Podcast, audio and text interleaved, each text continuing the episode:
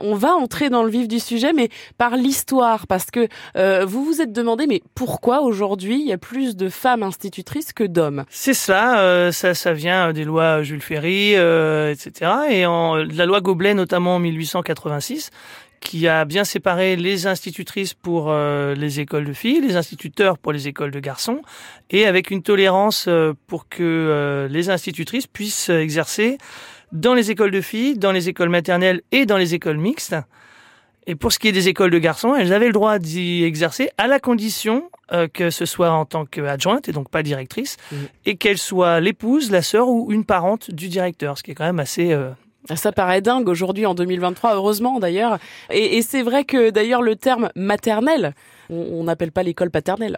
Exactement. Euh, et puis euh, en latin, c'est très clair. Mater, c'est la mère. Donc l'école maternelle, c'est bien une continuité en tout cas de la nourrice, etc. et de la mère.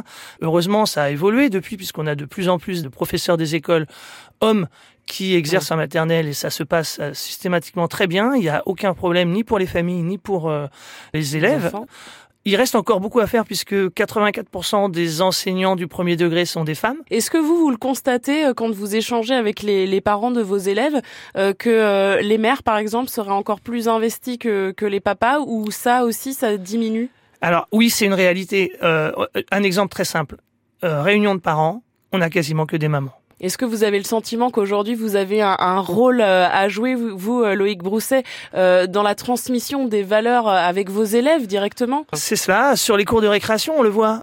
Souvent, le foot. Alors, j'ai rien contre le football, mais les garçons jouent au foot. Ils utilisent 90% de la cour de récréation parce qu'il leur faut un terrain. et les filles, elles sont autour.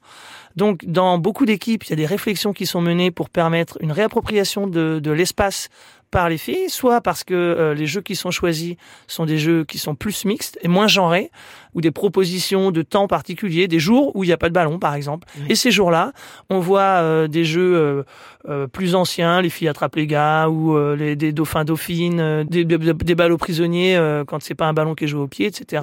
Mais il y a des choses à faire, hein. on pourra en parler pendant des heures. Merci beaucoup Loïc Brosset, on compte sur vous hein, pour transmettre de belles valeurs à vos élèves. Vous pouvez compter sur tous les enseignants du service public, il n'y a aucun doute là-dessus.